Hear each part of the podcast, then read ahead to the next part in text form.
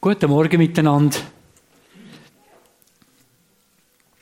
Ich möchte gern zum Einstieg in das Thema vom neuen Himmel und der neuen Erde Text lesen aus Offenbarung 21, Vers 1 bis 5. So eine Art ein Paralleltext zu dem Text, den wir schon gehört haben, aus Jesaja. Danach sah ich einen neuen Himmel und eine neue Erde. Der frühere Himmel und die frühere Erde waren vergangen, auch das Meer gab es nicht mehr. Ich sah die heilige Stadt, das neue Jerusalem, von Gott aus dem Himmel herabkommen. Schön wie eine Braut, die sich für ihren Bräutigam geschmückt hat. Und vom Thron her hörte ich eine mächtige Stimme rufen, Seht, die Wohnung Gottes ist jetzt bei den Menschen. Gott wird in ihrer Mitte wohnen. Sie werden sein Volk sein und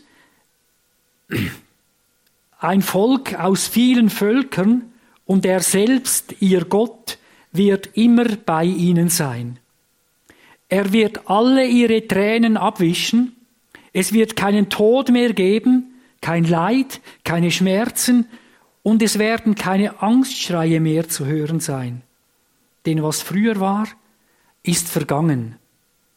Daraufhin sagte der, der auf dem Thron saß, Seht, ich mache alles neu. Ich bin gefragt worden, ob ich heute Morgen würde zum Thema Himmel predigen. Und ich habe dann gesagt, wenn schon, dann will ich über den neuen Himmel und die neue Erde predigen, nicht nur über den Himmel. Und ihr werdet sehen, warum, dass die beiden Sachen zusammengehören. Ich muss ganz ehrlich sagen, ich habe mich mit dem Thema in meiner ganzen Karriere nicht so sehr viel befasst bis vor einiger Zeit. Ein Auslöser ist der Tod von meiner Schwester Hanni und dort habe ich die ganzen Sachen dann auch geräumt, was Bücher sind. Und unter anderem ist dort auch ein Buch über den neuen Himmel und die neue Erde. Und auf das aber habe ich dann auch eine Predigt vorbereitet zu dem Thema. Was ist der Himmel? Was stellst du dir unter dem Himmel vor? Ich glaube, wir Menschen in unserer Wohlstandsgesellschaft beschäftigen uns gar nicht so groß mit dem Himmel. Wir sind so beschäftigt, unseren Wohlstand aufrechtzuerhalten, unser Leben äh, zu gestalten, dass die Frage nach dem Himmel eher ein bisschen zu kurz kommt. Wenn schon, dann müssen wir da auf dieser Erde machen, wir müssen da schauen, dass es gut gestaltet wird, wir müssen Sozialveränderung anbringen.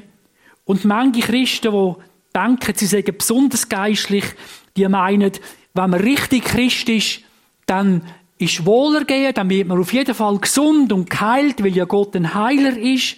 Und auf dieser Erde muss Wohlstand sein. Ein guter Christ hat ein gutes Leben auf der Welt. Aber ist denn das das, was die Bibel sagt? Selbstverständlich tut Gott Wunder und tut heilen. Aber es gibt auch ganz viel Leid und ganz viel Not. Und ganz viele Christen, wo ganz schwer leidet. Die Himmelsvorstellung haben die Menge als Weltflucht angeschaut. Der Marx hat gesagt, Religion ist Opiums für Volk. Wisst ihr warum? Weil die vertrösten die Leute auf den Himmel, da muss man nichts ändern auf der Erde. Das ist aber absolut nicht der biblische Aspekt vom neuen Himmel und von der neuen Erde. Es geht nicht um ein Entfliehen von dieser Welt, ein Entfliehen aus der Lieblichkeit. Nein, es geht um etwas ganz anderes. Ich glaube aber auch, dass viele Christen eine sehr verkürzte oder vielleicht sogar verkrüppelte Vorstellung vom Himmel haben. Sie denken dann einfach vielleicht an die Szene, wo Menschen vor dem Thron Gottes sind und Gott arbeitet und loben und denken, die muss dann die ganze Zeit singen und loben und beten und es ist dann ganz Zeit Gottesdienst und manchmal finde ich Gottesdienst ein bisschen langweilig und dann immer Gottesdienst. Also, wenn das der Himmel ist, wollte ich dann dort hin? Ich glaube, dass der neue Himmel und die Erde alles andere als langweilig ist, sondern dass es ein Thema ist, das uns sehr wohl angeht und das unser Leben heute verändert, wenn wir die richtige Sicht haben auf den Himmel und auf die neue Erde, wo wird kommen. Jetzt habe ich mein Gerät vergessen, aber der Peter hat so schön nach. Ja, der Peter stellt perfekt nach, das ist prima. Der hört so gut mit, dass er genau am richtigen Ort umschaltet. ich werde die Predigt ganz bewusst unter die große Linie von der Schöpfung bis zur neuen Himmel und zu der neuen Erde anschauen. Weil ich glaube, dass wir den neuen Himmel und die neue Erde gar nicht verstehen können, wenn wir nicht bei der Schöpfung anfangen. Gott ist der Schöpfer von Himmel und Erde. Und was er geschaffen hat, das ist gut und vollkommen. Und siehe da, es war gut. Und beim Mensch hat er sogar noch gesagt, und siehe da, es war sehr gut. Und wer ein Auge hat für die Schöpfung im Frühling, der staunet ja über die Schönheit, über die Größe, über das Wunderbare. Und was für ein wunderbares Gebilde ist der Mensch, wo Gott geschaffen hat. Gott ist der Schöpfer, der wunderbare Schöpfer von Himmel und Erde. Und er hat uns Menschen geschaffen, zum in Gemeinschaft mit ihm leben, mit ihm zusammen sein. Das, was er geschaffen hat, mit ihm in der Gemeinschaft, mit ihm zu geniessen und die Erde zu bebauen, zu bewahren, als Ebenbilder von ihm. Aber wir kennen die Katastrophe, wo die Welt dort erfasst hat, wo der Mensch gemeint hat, er könnte es ohne Gott. Und der Find eingeredet hat, du wirst sein wie Gott. Du wirst selber können entscheiden, was gut und böse ist. Du hast es selber im Griff. Ja, der Mensch hat die Welt in den Griff genommen und ist ignorant geworden Gott gegenüber. Der Mensch ist zum Hyper-Egoist geworden. Und zwar nicht nur ein paar, sondern wir alle. Sünd heißt Hyperegoismus, drehen um mich selber. Und was das, zu was das, das geführt hat, das sehen wir einfach in der extremsten Form jetzt in der Ukraine. Der Mensch ist durch die Sünde schrecklich geworden. Und was in der Ukraine passiert, ist der Ausdruck von der tiefsten Gottferne vom Mensch. Aber das Böse steckt durch die Sünde in uns allen.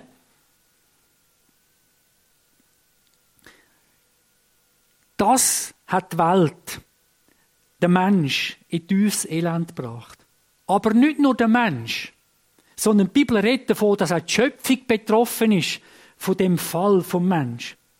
In Römer 8, vom Vers 21 an lesen wir, auch sie die Schöpfung wird von der Last der Vergänglichkeit befreit werden und an der Freiheit teilhaben, die den Kindern Gottes mit der zukünftigen Herrlichkeit geschenkt wird. Wir wissen allerdings, dass die gesamte Schöpfung jetzt noch unter ihrem Zustand seufzt, als würde sie in Geburtswehen liegen. Die Schöpfung seufzt. Die Schöpfung ist mit betroffen. Naturkatastrophen. Wir haben eine Klimakrise. Wir haben eine Umweltkrise, eine Umweltverschmutzung. Der Mensch macht die Welt kaputt.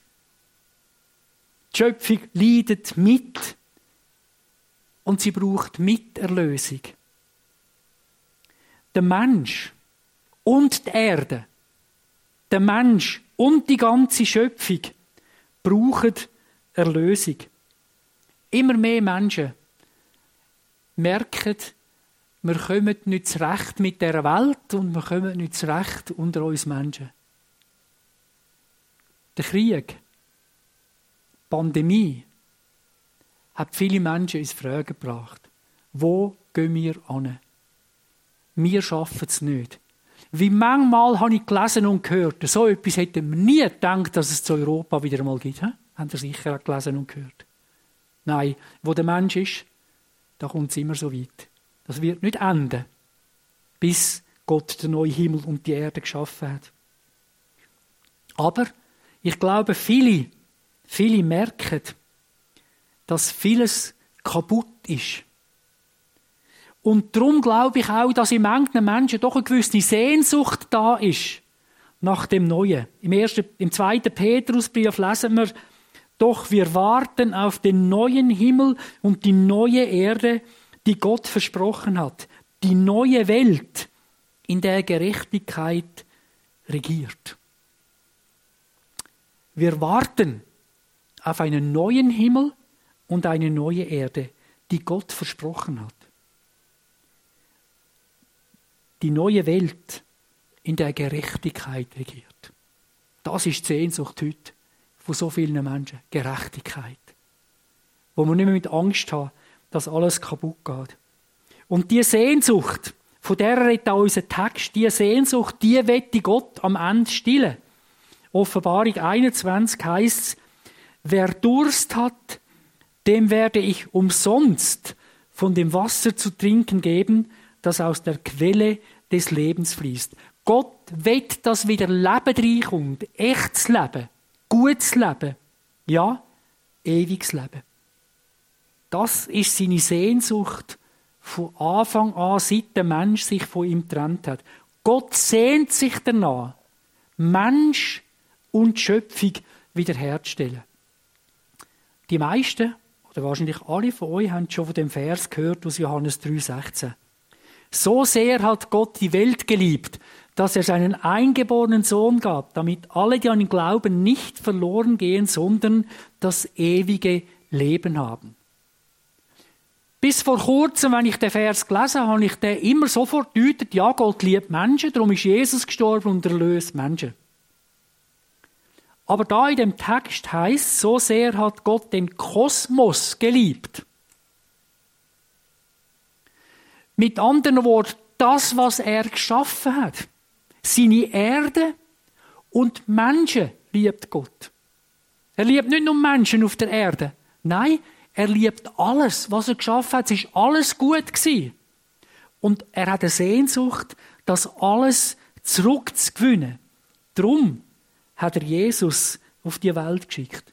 Drum ist Jesus Mensch geworden, auf die gefallene, auf die verdorbene, auf die hoffnungslose Welt zu kommen dort Menschen zu begegnen und durch seinen Tod und seine Auferstehung Menschen zu erlösen. Nicht nur Menschen, sondern auch die Welt, den Kosmos zu erlösen. Erlösung meint, etwas auslösen aus dem, was kaputt ist und wieder in richtigen Stand setzen. Gott wette all das was kaputt gegangen ist, erlösen und wieder in richtigen Stand setzen. So lesen wir im Philipperbrief im Kapitel 3. Wir dagegen sind Bürger des Himmels und vom Himmel her erwarten wir auch unseren Retter Jesus Christus, den Herrn. Er wird unseren unvollkommenen Körper umwandeln und wird ihn seinem eigenen Körper gleich machen, der Gottes Herrlichkeit widerspiegelt. Er hat die Macht dazu, genauso wie er auch die Macht hat, das ganze Universum seiner Herrschaft zu unterstellen. Merken wir auch da wieder die beiden Sachen? Jesus ist gekommen, um unseren zerfallenden Körper, unser Körper wird zerfallen, umzuwandeln, neu zu machen in der Auferweckung. Und er hat Macht, das ganze Universum unter seine Herrschaft zu stellen.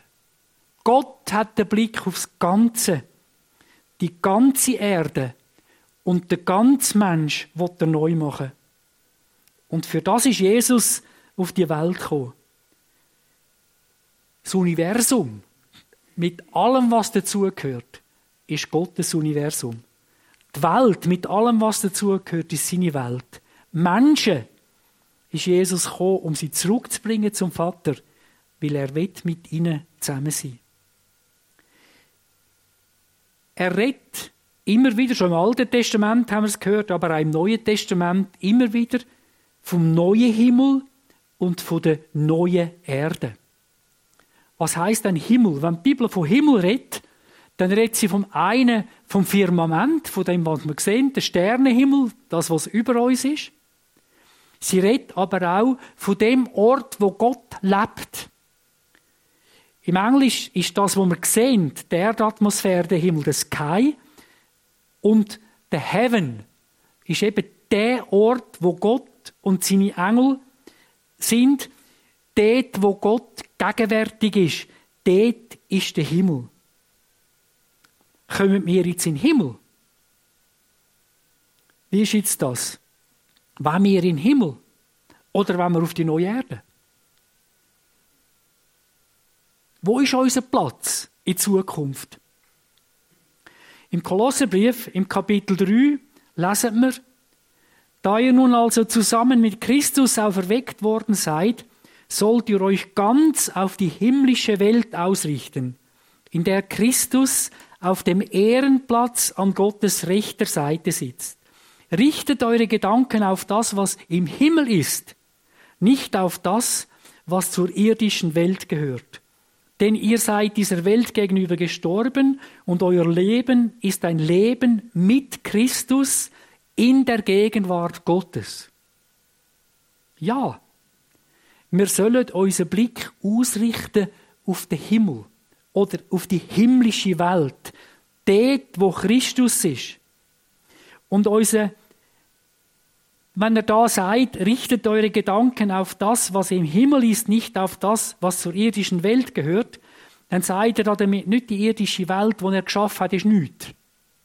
Sondern er meint das, was uns da unten so festhebt, wo uns ablenkt von Gott, wo uns keine Zeit lässt, in Gemeinschaft mit Gott zu leben. Und er sagt, euer Leben ist ein Leben mit Christus in der Gegenwart Gottes. Das ist das Ziel von unserer Lösung. Ein Leben mit Christus in der Gegenwart Gottes. Der Himmel ist dort, wo wir in der Gegenwart Gottes werden leben.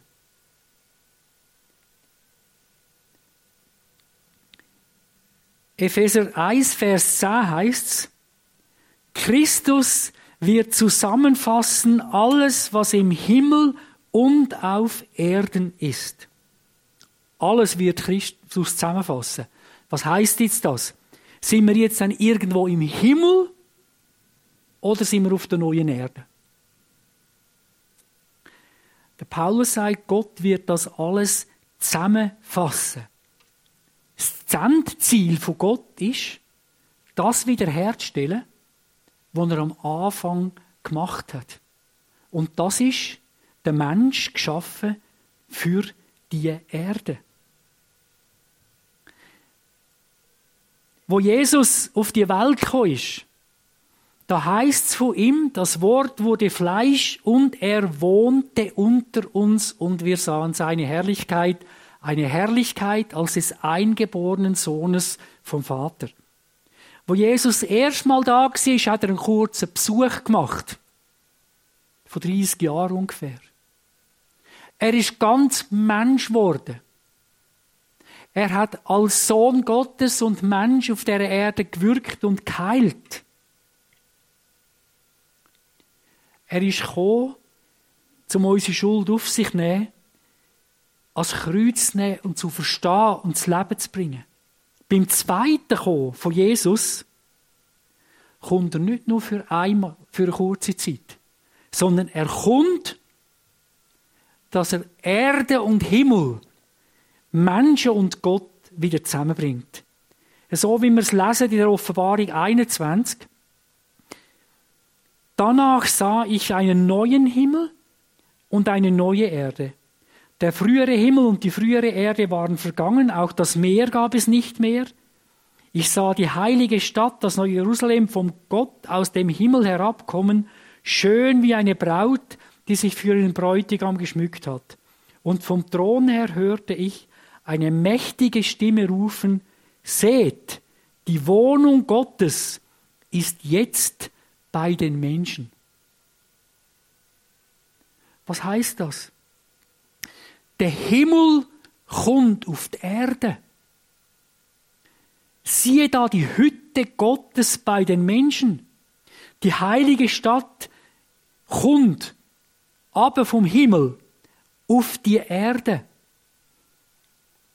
Das heißt mit anderen Worten, wenn Jesus wiederkommt, wenn die alte Erde wird aufhören und der alte Himmel, dann werden Himmel und Erde wieder zusammengehören. Dort, wo Gott wohnt, dort ist der Himmel. Der Himmel kommt auf die Erde wie das erste Mal. Mit Jesus ist der Himmel auf die Erde gekommen. Wenn Jesus wiederkommt, kommt der Himmel auf die Erde. Dann wird Gott sein Wohnort auf der Erde haben. Ist das nicht gewaltig? Die heilige Stadt wird abkommen und er wird unter ihnen wohnen. Gott und Menschen zusammenwohnen. Himmel und Erde werden dann voll kompatibel. Dann, glaube ich, wird unser Vaterbitt voll erfüllt sein. Wenn wir beten, dein Wille geschehe, wie im Himmel, so auf Erden. Dann wird Gottes Wille genauso, wie er im Himmel jetzt regiert, auch auf der Erde regieren. Dann wird sein Wille geschehen. Was heißt jetzt das? Wir lesen weiter in Offenbarung 21. Gott wird alle ihre Tränen abwischen. Es wird keinen Tod mehr geben, kein Leid, keine Schmerzen, und es werden keine Angstschreie mehr zu hören sein, denn was früher war, ist vergangen. Das ist für die Erde verheißen. Auf der neuen Erde keine Tränen, kein Tod, kein Leid, kein Schmerz, keine Angstschrei mehr. Viel Leid, viel Schmerz, viel Tod, viel Angstschrei, wo auf der Erde jetzt noch ausgestoßen werden, haben damit zu tun, dass Menschen in der Sünde leben. Dass wir Egoisten sind. Aber der Himmel heißt, da sind neue Menschen, erlöste Menschen nach Geist, Seel und Lieb. Da ist, sind nicht mehr Menschen, die sich konkurrenzieren. Nicht mehr Menschen, die sich abmachen. Nicht mehr Menschen, die meinen, sie müssen den anderen wegtrennen, dass sie einen Platz überkommen. Nein, das sind geliebte Menschen, die lieben. Das sind gesegnete Menschen, die segnen. Das sind hungergestillte Menschen, die gern anderen geben. Drum wird es dort kein Leid, keine Tränen, kein Schmerz mehr geben. Wenn wir mit Jesus werden zusammen sein in der Ewigkeit, dann wird Gott uns so eine neue Liebe geben und so eine neue Lebensart das Leben auf der Welt einfach nur gut wird sein unter den Menschen. Aber nicht nur wir werden erneuert. Als Menschen, die an Jesus glauben. Nein, das wird auch eine neue Erde geben. Das Erlösungswerk von Jesus schafft nicht nur den neuen Mensch für die Ewigkeit, sondern Gott erneuert die Schöpfung total.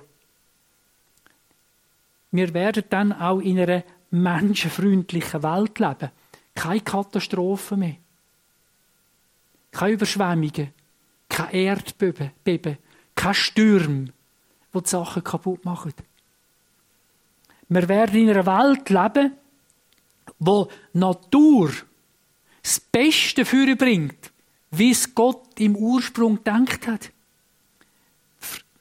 Die Bibel redet die Bilder von den Früchten, von den Flüssen, von den Bäumen, vom neuen Reich. Und Jesus sagt, im neuen Reich wird er mit uns essen und trinken. Das heißt, in der neuen Welt wird alles viel besser sein, wenn das du dir vorstellen kannst Jetzt stell dir mal den schönsten Ort vor, wo du je bist. Die schönste Aussicht Die schönsten Blumen, die du je gesehen hast. Stell dir das beste Essen vor, das du je gesehen hast. Stell dir die beste Gemeinschaft vor, die du je gehabt hast. Stell dir das Beste vor, was du je hast auf dieser Welt und dann potenzier es. Und dann kannst du dir vielleicht ein bisschen vorstellen, was wird heißen, den neuen Himmel und die neue Erde zu erleben. Wir können uns das nicht vorstellen. Es ist besser, es ist schöner, es ist grösser, als wir es uns ausmalen können. Aber jetzt wird es auch nicht so sein, dass wir dort im Himmel einfach immer nur Loblieder singen. Wenn es heisst, dass Gott die Erde wieder lösen und Menschen, die darauf leben. Und wozu hat Gott uns geschaffen? Wir sollen bebauen, wir sollen bewahren.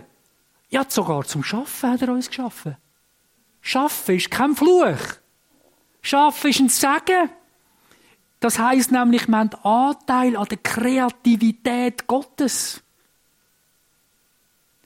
Und in der neuen Welt glaube ich, dass es viel schöne, kreative Arbeit gibt.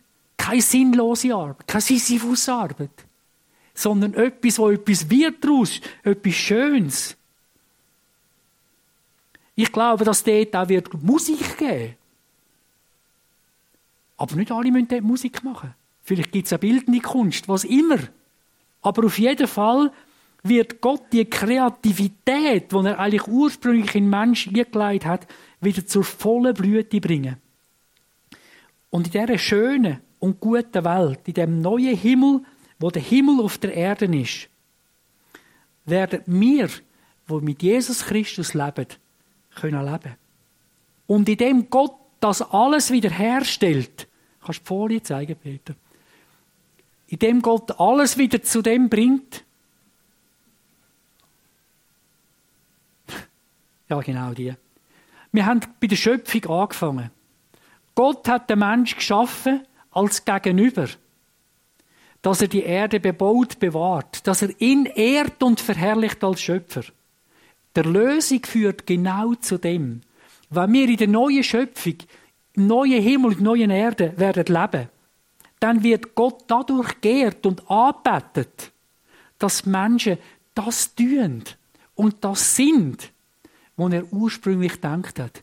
Dann wird Gott geehrt und anbetet, indem wir die Schöpfung wieder als Geschenk bewundert, geniessen und das machen aus der Schöpfung, wo Gott ursprünglich gedacht hat.